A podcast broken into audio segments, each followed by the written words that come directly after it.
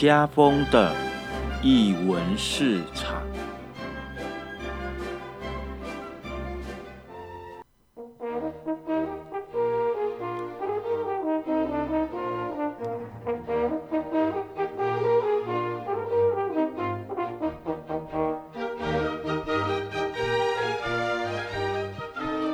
Hello，各位亲爱的听众朋友，大家午安！你现在收听的是 JH Radio 金声广播电台，这里是译文市场。每周五的下午三点，我们空中开市，我是家峰。那我们今天的助理主持人是谁呢？大家午安，我是蔡桃贵。嗨，大家好吗？我是摩吉。好，又是一个下午茶的一个配备哦。OK，好，哎。上次啊，因为多通常啊，通常都是呃蔡桃贵跟我比较搭档，对，比较对对对。然后贵是第一次，蔡蔡桃贵这个名字是第一次，但是人已经来了很多次了啦。对，好，然后另外那个你说你是谁？我是摩啊摩吉，OK，好摩吉九九九九来一文市场，有没有什么 问题？我有什么想说的话？诶。我想说，我常看到你在驻村啊，然后我就是有只有那么一次而已啦。啊，你只有一次哦？对，就是有那么一次。因为我记得上次你有问我在万华的事情，啊，就是那就就就只有那一次。啊，驻村是要带什么？你要把你的作品已经做好带去放在那边吗？是这样的意思吗？哦，应该不是啦，就是去那边寻找啊一种一种呃，我主要不是这样子，我主要是去。寻找我的素材啦，我自己啊就有点在做填调的这一块，然后之后才会完成我的作品。所以以以我的状态，我的那一次的驻村，但已经跟跟对方已经有大概有聊过了，所以我主要的部分就是完成我的初步的一个填调的计划。然后接下来就比如说，因为那是去年年底的事情，我去年大概十一到十二月。的这一段一个半月时间在住在那边嘛，然后大概今年会大概六七月的时候会有一个产出，那等于说我从从结束驻村之后一直到一直到产出之前，我都是在做创作的这个部分，对，嗯。因为那个我是蔡桃贵，就是我之前虽然家峰说只去一次，可是因为你这次驻村长达一个半月，就等于是你往返高雄、台北蛮多次的。可是我第一次听到说你要去驻村的时候是去年年初，然后你就说你年底要去驻村，那时候我脑中就出现一个画面，就是你好像是要打包你的。小包包要上山去，就是一个一个修行，寻找创作的灵感，一种闭关感觉。可是后来一听，你要你是要去万华，label 有点有点有点降了，是不是？对，就觉得呃呃，怎么去这么入世的地方？我没有要出家，好不好？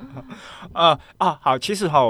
呃，原本是去年年初要驻村的，反正这个时间就一而再再而三的改啦，因为因为刚好去年有太多教学了，所以我就从去年前年的年底就就一直在更改我的驻村的日期，然后就改改改改到去年年底，因为不得不去了。嗯，对，就就对啊，嗯，当然了，其实驻村的地点。当然不一定是在市区，不一定要在交通很方便的地方。那只是说刚好，我觉得只是因为我跟内部的人有某种程度的熟熟识，好，那那个熟那个那个熟识，所以我只是其实我也只是只是问，只是跟对方呃开玩笑讲说，哎，那我可以来这边驻村吗？然后他就跟我说可以，什么时候？然后我我就惊觉说啊，我不应该开这个口。因为我我我我看你写的那个脸书，因为我会追踪一下你到底最近在干嘛，然后你就写说你驻村会去跟会去找不一样的人带你去。逛万华对不对？对啊，对啊。然后你就会有一些很有趣的观察，好像也跟阿公阿妈就是万华地区在地的文化文史有一些连结。应该不是说文史这么嗯，没有没有那么对对，但是就是很很长名的一个，对对对对对对，有趣的。对啊，就是其实呃。好，就驻村就是注意一个经验啊，这样我觉得说，我有这个经验之后，未来如果我在面对人家在提驻村的这件事情，我觉得某种程度我比较可以同理，呃，艺术家他们在住什么，哦，对，然后再再再一个点就是说啊，这个驻村的这样的一个规规则，或者是说，比如说，其实很多驻村，它时间到了，其实你的产出就要跟着出来，你的作品就要跟着出来。对，以及好像我们会好奇说，到底要带什么厉害的家伙？对对对对对对对。可是其实我没有，就是啊，应该是说我的我的这次驻村不是这样子的。对，那当然他有考量到我的状况。嗯嗯。对，那他所以说他某种程度有有一个弹性在。对，那这个弹性其实也也给我一个充分的时间去去思考，或者是去运用。我觉得某种程度，他他对，也许对呃艺术家在未来在创作的过程当中，会呃可能可能在准备的过程当中不会那么的急迫，不会很快的就就有预设性的作品。产出，好，那我觉得多，呃，驻村某种程度对我来讲，应该是要放松一点，然后去去更融入那个环境，才会有跟这个环境。跟那个主题有有关联，而不是带一个东西进去这样。所以，我们今天的来宾应该会会跟你分享一些，就跟你呃不一样的的。不是跟我是跟大家好吗？就跟你不一样的驻村经验。哦，OK，是的，是是，而且他们他们两个驻村经验非常的丰富。那等一下我们听个音乐回来，我们再请他们来跟我们聊聊喽，来。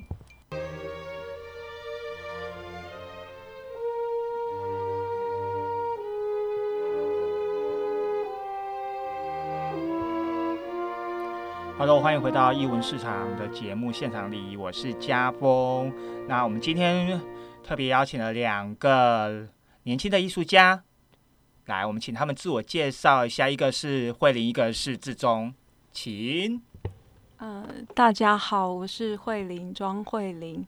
那。大家好，我是志忠，张志忠。你们可以不要，可以不需要那么严肃，好吗？轻松一点，轻松一点，轻松一点。好啊，好。首先，呃，一开始先恭喜一下志忠，好，因为他拿高高美奖，对，好，是是要要有所表示。应该很多人，应该有很多人问，很多过年先请 啊，好，别忘了，你还还要带我去去那个哦，好，就啊，因为节目上有讲了，好，节目上有讲了，就这个音要录下来。OK，我们呃，好，既然都既然呃，先讲到志忠，那可以请呃志忠给我们介绍一下你的背景吗？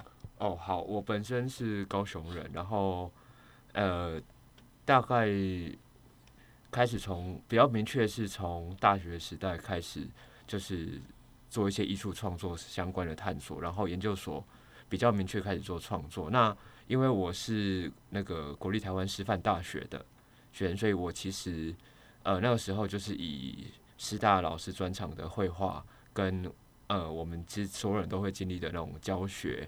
相关课程为主，所以我也当过一阵子的老师，美术老师吗？对对对对对，包含我那时候也是回到母校去当了一阵子实习老师这样子。对，然后早期就真的是以绘画为主，那后来我觉得其实像刚刚就包含这次主题到驻村，呃，是我创作形式开始发展到更多面向上的一个蛮重要的转捩点这样子。嗯，好，那慧玲呢？嗯，我本身是屏东人，但是在高雄出生。那学习的背景就是一路北往北发展，就是在台南的时候是学美是美工科系，然后在台中的时候是呃造型科系，然后一直到台北是学呃造型所的雕塑组，所以。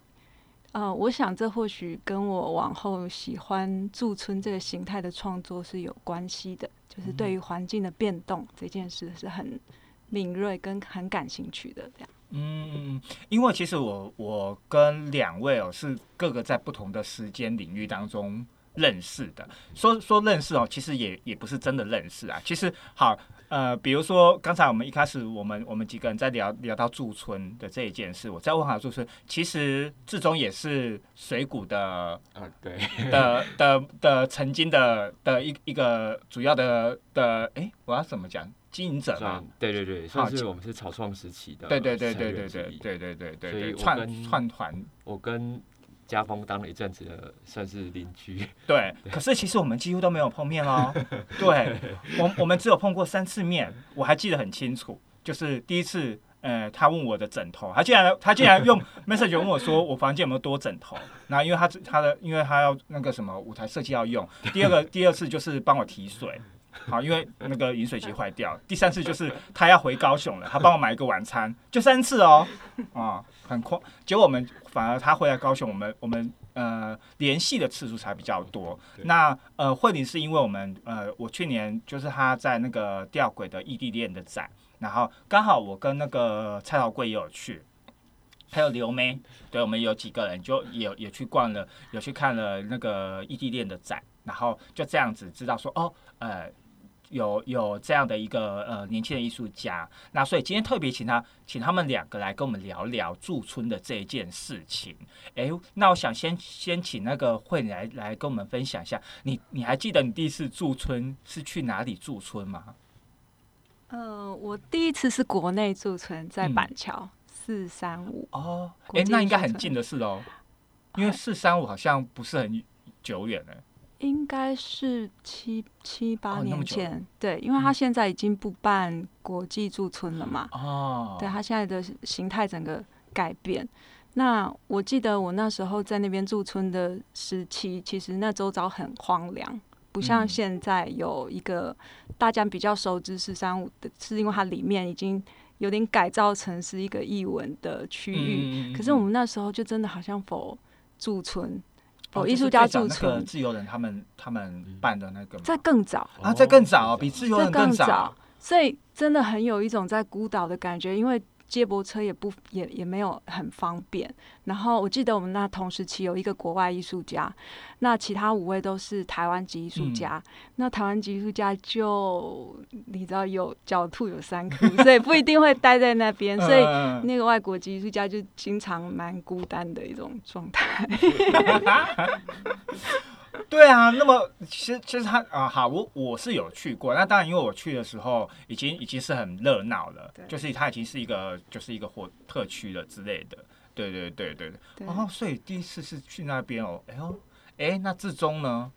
哎、其实我第一次驻村也是在国内，而且它比较不算是正式的驻村，有点像是一个驻地创作计划，嗯，然后是在澎湖，而且不是在马公，是在望安。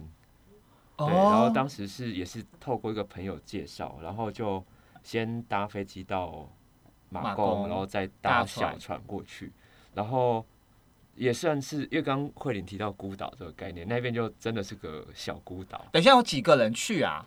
呃，我你一个之外还有另外一个，两个艺术家，对对对，哦，就只有你一个艺术家。对艺术家其实那他那他要干嘛？照顾你生活起居吗？呃没有，就是他他也是一个文字工作者，然后去放哦，OK，我以为，哦，OK，哦，好好好好好好特别的一个一个计划哦，然，后蛮蛮难得，是因为到那边去之后，就是对我本身是一个冲击，因为首先我去的时候刚好是苏迪克台风刚过境没多久，嗯，然后我住的地方就淹大水，然后就去第一件事情就是先整理它的室内的淹水，嗯。然后我的电脑就受潮坏掉了，然后我带去的所嗯刚家峰有提到说到底要带哪些东西去驻村，我带去的我要用来创作的材料就全部受潮坏掉了。等一下，那你带什么？你带什么？主要就纸张啊，或者是一哦些那种就是哦对因为你本身具那时候是 OK 绘画为主，嗯嗯对嗯嗯嗯，然后就坏光光，然后就困在孤岛上。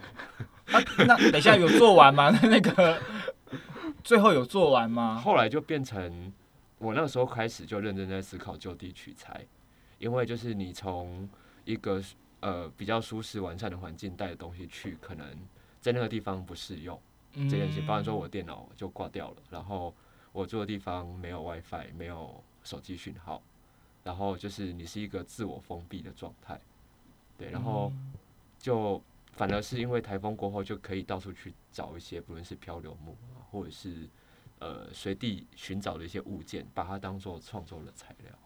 对因因为呃，我知道两位都有都有非常丰富的驻村的经验哦。那我我其实我想要接着在询问志中的这个部分，就是说，呃那次的驻村之后，有除了对于呃就地取材的这一件事之外，你对于驻村的想象有什么样的改变吗？或者是说，从那你会你因为那次之后，所以你更喜欢，你有更投入去参与大大小小的驻村吗？诶、有，因为也包含说我之前在学校时期的作品，其实它是有点像一个虚构的呃旅程。我是一个像在做田野调查的角色，嗯，那我去认识各种文化类型的的人，然后去记录他们。那但是因为我本身就是一个从小到大都生活在城市里的的中产阶级的孩子，还还还还著名中产，对，所以我是觉得就是会发现到自己后来会有灵感枯竭的问题，因为你再怎么接触透过资讯的东西，其实都都蛮有限的，有一点隔靴搔痒。然后那一次去的时候才意识，真的意识到说，诶，你换个环境，你的整个生活模态会完全不同，而且是像我刚讲这些东西的毁坏，跟我被受困在那个地方这种状态，就是之前不会料想到的。那也就从那时候开始要就开始在思考说，诶，我如果想要继续在讨论这种文化差异跟就是去探探索其他文化样貌的创作的话，那驻村就变成是一个很好的途径。所以后来就会呃蛮认真在思考，去一直靠驻村去增加一些呃经历跟经验这件事情。嗯，像呃比如说像刚才慧里有提到说，因为他从他从一应该是他从求学的这个过程当中，就是不不停的在移动啊，就是从从屏东、高雄、台中到台北这样不停的在移动，所以某种程度会呃驻村这一件事情对来讲其实并不是就是适应环境并不是那么的困难。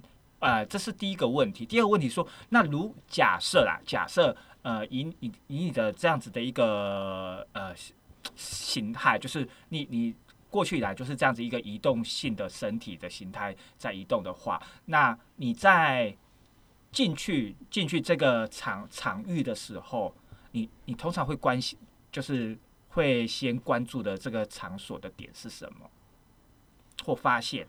或者是你特别想要去认识这个，就是你只要到一个一个驻村的点，你第一个会先观察的是什么？好，嗯，我刚刚说我的生活过程是一路北移的路程。嗯，那刚刚家峰问到说，我是不是很习惯于环境的转换？但是我想说的是，我不习惯。那怎么办我？每一次，我其实每一次都不习惯。我是我其实呃内在的个性是比较害羞内向的，所以其实面临到改变的时候，我是有一个防卫状态会产生。可是驻村跟转换环境是让我去面对呃这样不舒适的状态。那那个面对那个不舒适的状态，你反而可以有更多的学习，更多的看见自己究竟害怕什么，或从这个害怕当中，可不可以寻找慢慢培养出一种弹性来？对，嗯，然后第二点是你刚刚说到一个新的环境会先观察观察什么？我记得我每到一个呃驻村点啊，我都很大量的在外面行走，那个行走。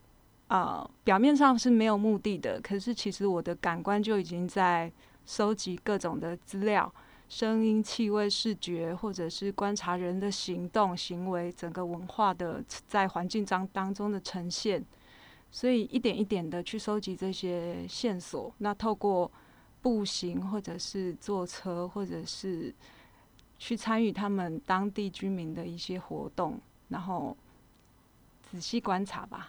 嗯，对哎、你刚才其实还蛮，我还蛮意外。我当然我可以感觉到说，你讲话的语气让我觉得你可能本来就是一个比较害羞的人，哦，这个是可以感觉出来的。是只是我没有想到说，嗯，原来是如此的，就是你会有你你会有如此的可能有一个需要一一点的适应期。是，对，可是哎、这种某种程度，可是你又感觉起来，你好像也蛮爱到处跑的耶。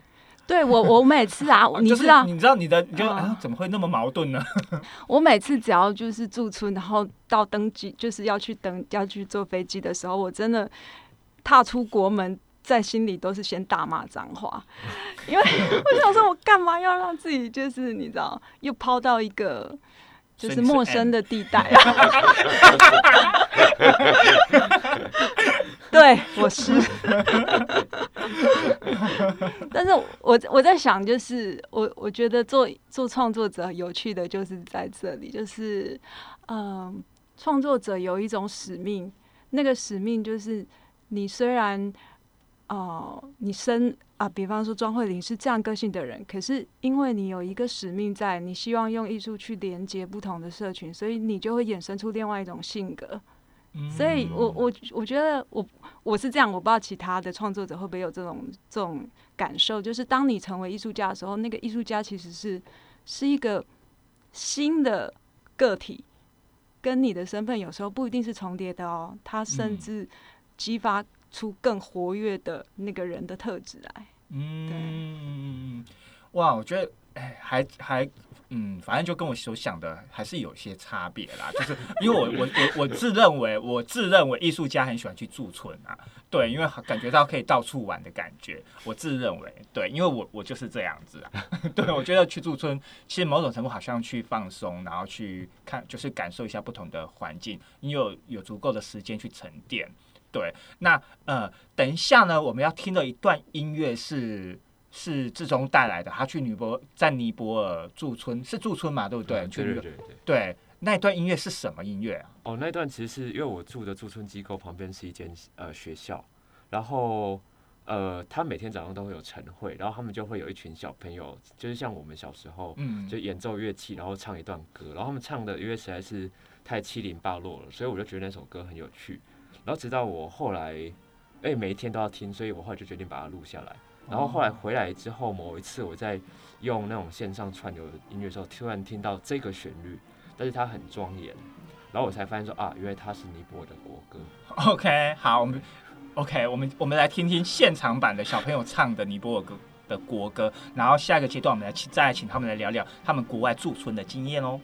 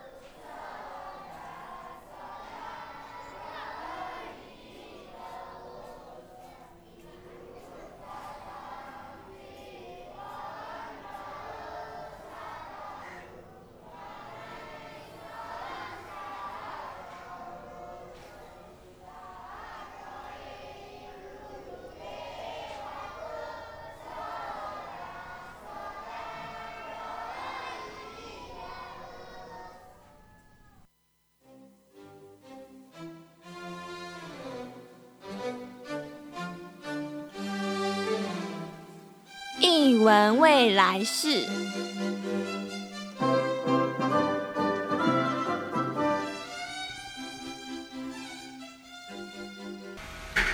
好，你好，我是来自高雄的 Margaret。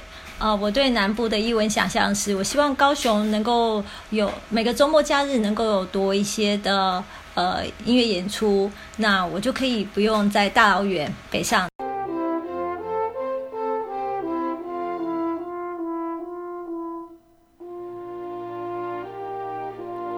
Hello，欢迎回到我们的艺文市场，我是家峰。那我们今天来到了两个呃年轻的艺术家，一个是慧玲，一个是志忠。那我们刚才前面呢，在在上一个阶段呢，我们大概简单的请他们简单的介绍他们自己自己的一个背景，以及他们呃第一次好第一次驻村的经验。那接下来呢，我们可以请他们来跟我们聊聊他们住到国外驻村的经验。那我们那我们就先从志忠这边来跟我们分享一下，对，是什么样的？哎，那你还记得你第一次国外的驻村是去哪里吗？哎，韩国的济州岛。济州岛。对对。然后那个时候也觉得说啊。就上网查一下，发现济州是韩剧的拍摄地点，然后是很热闹的观光区，就说啊，好开心哦，我可以去，真的像家峰刚提到的，去去一种度假的心情，去到那个地方驻村。就一去发现我住的地方在山里面，然后是 是一片农田，然后我就住在那个呃货柜屋里面，然后完全没有办法移动，因为在那边即使有国际驾照也不能开车。啊，是啊，他们不认同台湾的国际驾照，然后公车一天只有十班吧，嗯，对，所以我就又被困在了另外一个地方。哦，哇，好妙哦。对，然后那一次就变得比较有趣，是在那边身边全部都是农夫，那农夫的生活就是工作跟喝酒，就是他们不会对艺术有任何兴趣，所以那个时候变得是我自己有想要在。里面做一些艺术类的创作，但是后来也在想说，哎，我到底要呃怎么跟当地的居民互动？因为每天都要遇到他们，每天都会打招呼的那种状况，所以我后来就决定开始执行像壁画类的作品。我就把我住的那一个货柜屋，整个画成一件巨大的像壁画这样的东西。那我画了我在那边看到的一些东西和我想象的东西，然后。它有点玩一些视觉错位的效果，就你只能在某一个角度看得到某些图案。那那个过程就变成是我每天要在户外工作，然后全身晒伤，然后这是我需要长期暴露在外人的眼中。那他们就觉得这个人很有趣，就是他不是在自己的工作室里面工作，那他作品也不是放在展览空间或艺廊里面，而是他的东西一开始跟他创作的过程就是被大家所看到的。那即使他们不会讲英文的当地人，他们也会好奇的靠过来，然后想要看我到底在做什么，或者是在旁边拍照之类的。哎，可是呃，比如说济州岛是你自己选择的驻村的点吗？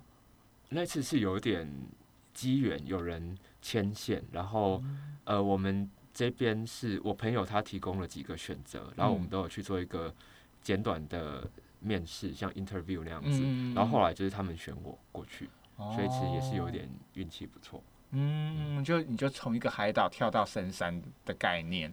哎，就我以为去海岛，但是是在岛上的山里山里面。对，哇，哎，那慧慧玲呢？嗯，你第一次驻村，第一次出国驻村是是怎样的一个机缘？哦，我第一次出出国也是在韩国。也是在韩国的仁川 Art Platform，就是哎，目前也有跟博二艺术村有有交流合作。那仁川亚运的地方吗？哎，好，等下 OK，题外话 OK。好，然后我觉得很有意思，就是因为那个那个艺术平台啊，那个地区好，那个地方也是。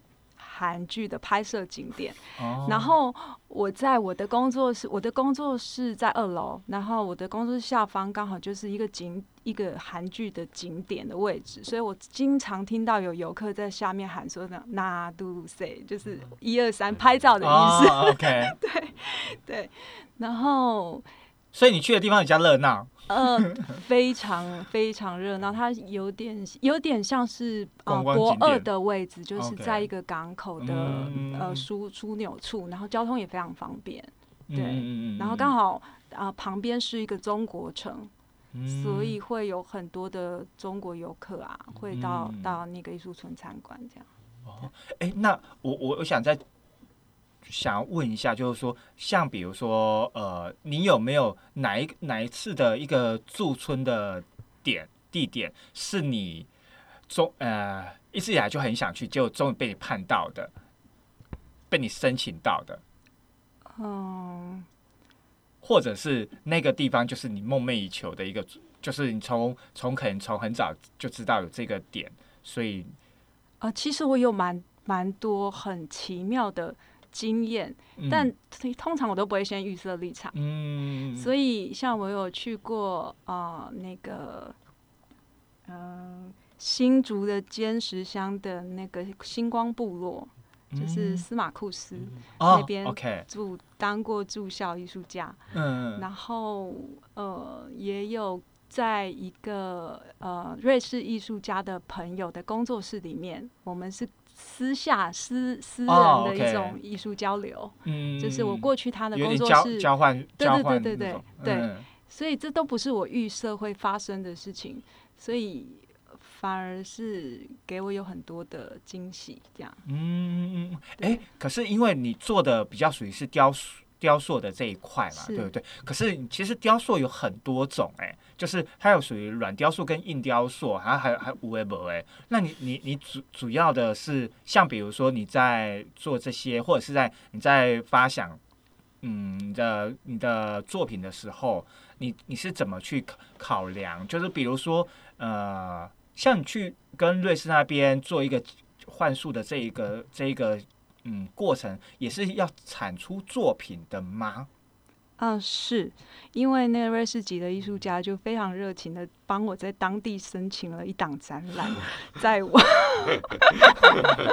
所以我去那边驻村两个月，所以大概在第五个礼拜我就必须要有一个作品的呈现，所以我几乎是到落地的第一两天就开始，就是在他的工作室周遭开始搜寻各种的材质材料，这样。然等一下，那个等一下，我要嗯先问一下，那个展览的的面积多大？其实不，其实它有点是一个橱窗，哦，OK，但是大约八米哦，那八米宽的橱窗，然后那个位置是在市区，就是逛街的、人人来往蛮多的地方，这样哇，对。但因为他有去，他有特地特特定喜欢我某一类型的作品，哦所以其实我在去之前我就知道我大约要用什么样的方式呈现。嗯嗯嗯嗯嗯，对对啊，这个就是呃，一开始我们在讨我我在跟我们这就是在讨论，就是其实驻村的成果，其实某种程度是是真的是为难艺术家。我我觉得啦，我觉得某种程度是在为难艺术家，有时候一个月两个月就要产出。好，如果只是一件作品就算了，好，嗯有时候产出的作品又很多。对，然后有时候产出完的作品又不能带回来，啊，对，对啊，有很因为很多、嗯很多你到国外驻村的话，其实有很多作品是没办法带回来，除非是呃很方便，比如说像图画这这类的。对啊，啊你又做的是雕雕塑的这个部分，应该很难带回来吧？就几乎都没卖给他没有带回来。然后我我想分享一次特别的经验，是嗯在、呃美国的克里夫兰的驻村。那那一次合作是跟一个现代舞团合作，嗯所以我密切的跟他们相处了舞三个月。对对，现代舞团舞团。那那一次的甄选基本上是他们看见我的作品，所以是他们挑我当他们的驻点艺术家。嗯，哎，等一下，他看见你的作品的什么？你的你觉得你的是哪一个是什么样的一个特质吸引他们？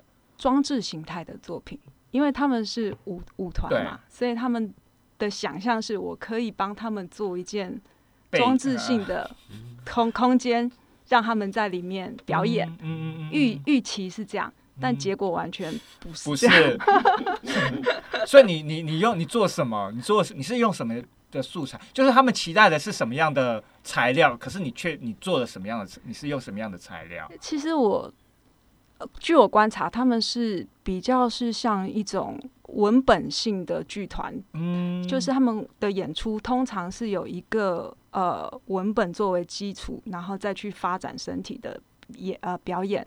所以我在跟他们合作期间，我创作了一个小故事。然后呃，并且观察他们的身体姿态之后，去发展了一系列的绘画作品，嗯然后再用那个雷切的方式，把那些平面的绘画做成就是木板。哦，然后对，然后正正式展演的时候，其实就只有两个小时。嗯那也就是说，当我完成那些展览的作品，然后就只有两个小时对寿命，就才对就才对，出这个就是演出的，对，没但办法，我觉得很有趣的是，我们那一次的呃彼此的互动非常好，因为就是嗯。他们看到了呃我用视觉艺术的方式去描绘他们的身体之嗯。后，他们会再经由那个再去创作对，因为等于说有不同媒材的介入，让他们让他们的身体产生了不同的异呃变这样子。对对对对，我觉得这是这的确的确，当一个视觉艺术加入比较属于表演艺术类别的的的呃创作领域，它可能会产生的的变化是是不知道是谁谁依谁啊。但是的确，他们会有产生不同的变化。不过，像比如说我们刚才在讲呃驻村驻村，像呃，因为呃我我跟志忠是在台北认识，那其实他他回来的时候，我们有简单在 message 的时候稍微讨论一下。他其实他对他就一直跟我讲说，他回来就他可能未来计划会跟海洋有关系，尤其是高雄的海洋。可是如呃，先不要讲高雄的海洋好了，我们现在聊就可以请志忠大概跟我们讲一下啊。为什么就是怎么样？你你为什么会把你的创作的脉络把它套，就是定义为这个一个一个海洋的脉络？呃，因为我之前刚好就是陆续的几年来的驻村，一开始都没有预设，包含说我去澎湖、我去济州，都是有点因缘际会成型的。那尼泊尔也是，那当时没有认真去思考之间的联系性，因为我觉得他们就是一些很奇怪的，一般人不会特别去的驻村点跟机构。那直到我后来有一个像刚刚家峰提到的，我自己主动想要去而申请的机构，呃的的计划是叫北极圈北极圈计划。那它是搭在一艘船上面航行到挪威北边的史瓦巴群岛。那那里在北极圈内，那会去那边的一个原因是因为我自己很喜欢北极熊，然后我哦有看到吗？有看到吗？有，我非常想要看到野生的北极熊，所以那个计划我申请了两次，然后第二次才获选。那那次其实影响我蛮大的，就是它同时像驻村，但它同时也像是一个旅程。嗯那它是一个跨领域的计划，所以同行的人有艺术家、有作家、有老师、有科学家、有诶、表演工作者嗯跟科学家。那大家到那边去之后，都在做不一样的事情。那我当时自己提的一个初步计划，是比较接近取材性质的计划。但是我那时候去之前，跟另外一个策展人谈好了，我们要要做一参与他的一个策展。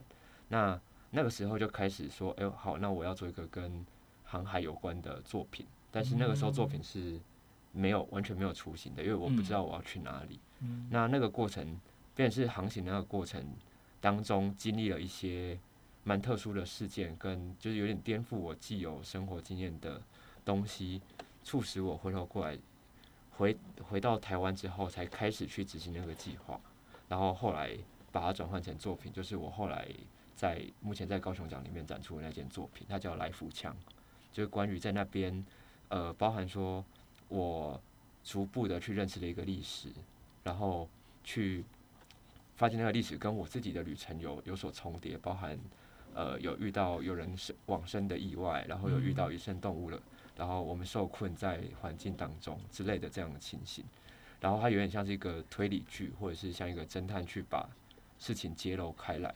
那这件事情我在驻村之前是没有预习到的，因为通常我的驻村是先申请一个计划去执行，那那个计划有点是反反了过来，就是去了那边，然后把自己丢入一个未知的状态，可能当时心中也骂了好几次脏话，像慧莲那样子，然后但是回来之后再回望这件事情，就发现，诶，他把整个生活状态跟看行的状态都颠覆掉了，对，然后也因此而生成了一个我自己也没有预想过的创作方式。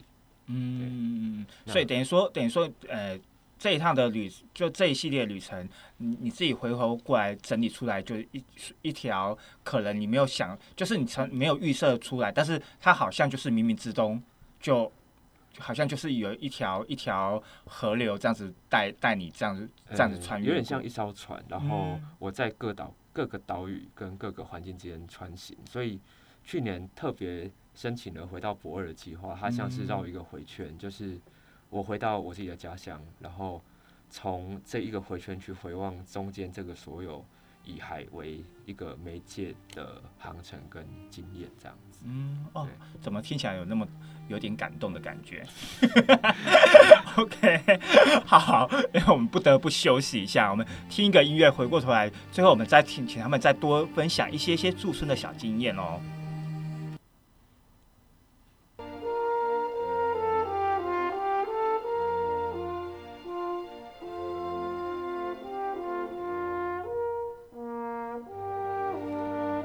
欢迎回到我们的译文市场，我是家峰。那我们今天的来宾是慧玲跟志忠，请他们来跟我们聊一聊他们呃这几年驻村的一些经验。好，那呃，因为其实其实驻村要谈驻村，其实可以谈论很多很多的话题。那呃，因为今天时间的关系，其实我们可以讲的东西，或者是我们可以讲的方向，其实还是有限啊。不过没关系，我想未来还是有机会可以再再多聊。可是呃，我还是想要。嗯，请那个慧玲跟我们分享一下，如果有没有哪一次的驻村的经验哦，就是你已经你你特别为他准备了些什么事情？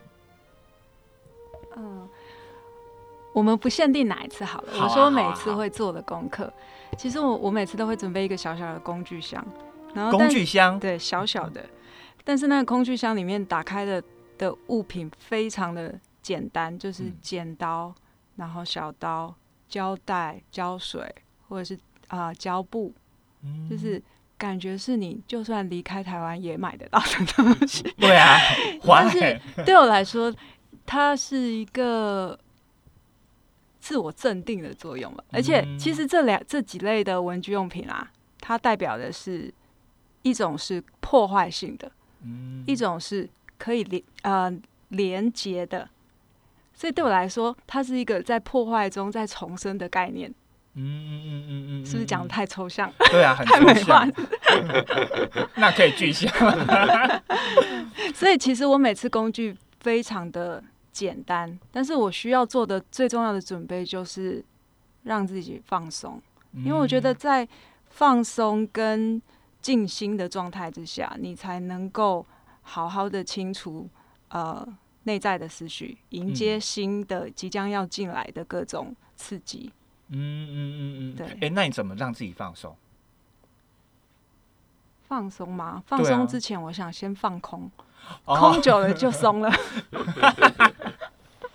OK，那自装呢？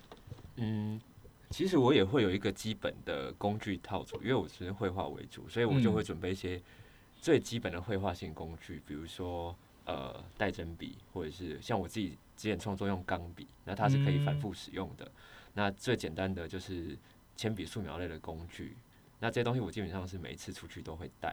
不不过我其实有点想要分享，就是呃，为为一个驻村而准备这件事情。我之前去尼泊尔那一次，我觉得我在心理上做了很多准备，因为那个时候状况比较特殊，就我其实尼泊尔驻村之前我去过了一次，嗯。但是是以游客的身份去，二零一四年，然后那时候就是去爬山啊，然后觉得啊好漂亮，古文明，然后原本想要带着笔跟工具去那边画一些素描速写，就像一个画家会做的事情一样。可那时候因为我身边的朋友都不是，他们都只想要 shopping，所以我们到最后就那边可以，那边有什么东西可以 shopping？啊就买一些工艺品啊，哦或者是民俗小物啊哦、疗愈小物、宗教小物之类的。然后那时候想说，好吧，那反正以后还会有机会来嘛，所以就顺手拍拍照，就就结就结束了。然后回来之后，隔年尼尼泊尔就发生大地震，就二零一五年，他们就是经历了一次大地震之后，嗯几乎所有的重要的景、重要的那种世界文化遗产全部都毁掉。然后因为他们那边环境状况不是很很有效率，所以后来其实不太真的有救回来，等于说那些东西就是就是消失了。所以我后来那一次去，一方面是因为我之前去过，那我有点算是主动问说，诶，那如果我再去，我再做一个讨论这种前后关系的计划行不行？所以那次去的时候，我其实做了很多准备，有点像过多的准备。我有准备录音的工具，准备摄影的工具，准备绘画工具，然后想要去把那边很多之前很想要记录的东西把它记录下来，包含是绘画，包含是声音，包含是影像。那因为我觉得我这次准备太多了吗？有点心理过重。那那次是因为我在想，我这两个月里面能够做的事情，极极尽所能采取之后，我也不知道下一次他会不会再经历类似的天灾人祸，导致于又更多东西消失掉。所以我那时候其实，在那边是做了很多类似这种重建或者是未重建的东西的记录，因为对我来说就是有点补偿。补偿我第一次去而没有做的那个心理状态。嗯嗯嗯，对嗯嗯。其实驻村，呃，当然，我觉得驻村在就是离开了一个你所熟悉的舒适圈，然后进入一个看似舒适圈，但未必一定是舒适圈的地方。那当然，它会是那个国家是地域，呃，有所变动。那像像呃，最后我请那个那个慧玲可以简，请你。简单的形容一下，有没有哪一次的经验让你比较印象深刻的？不可以讲太长哦。对，训练你讲话。印象深刻吗？啊，好。我我有一次在一场驻村当中遇到一个音乐家，他跟我分享一个故事。他说他是一个街头艺人，当他在街头表演音乐的时候，他看到一个流浪汉，然后那流浪汉。在一直很靠近他，然后对着他笑，他觉得那流浪汉要抢他的钱，所以他有点，他虽然在表演音乐，他也很防卫的在看好他钱包。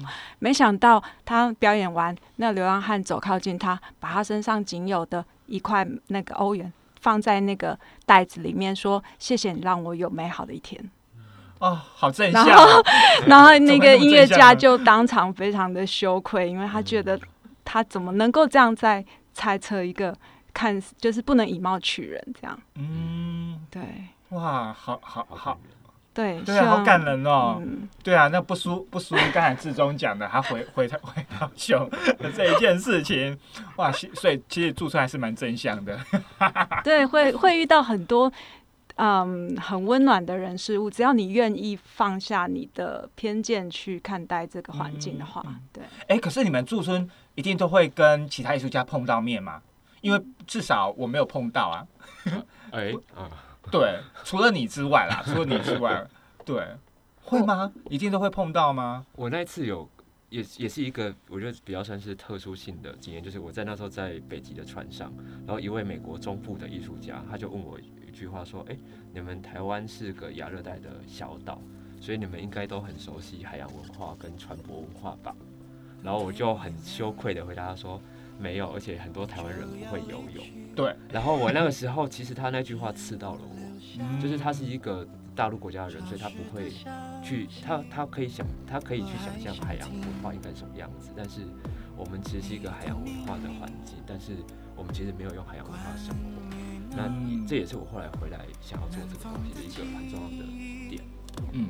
很期待，很期待两位艺术家接下来会带带给大家一个精彩的的作品了。那呃，志忠呃，因为他在高高美馆有他的呃高雄奖的得奖的作品的展出。那同同时呢，他这个这个月底，这这个月底嘛，对，就二月底的时候，呃，在台北的 TKG Plus 那边也有他的一个联展，跟另外两个艺术家的联展，就是有兴趣都都可以去关注他们的粉丝页或者是他们的呃个人的呃网站。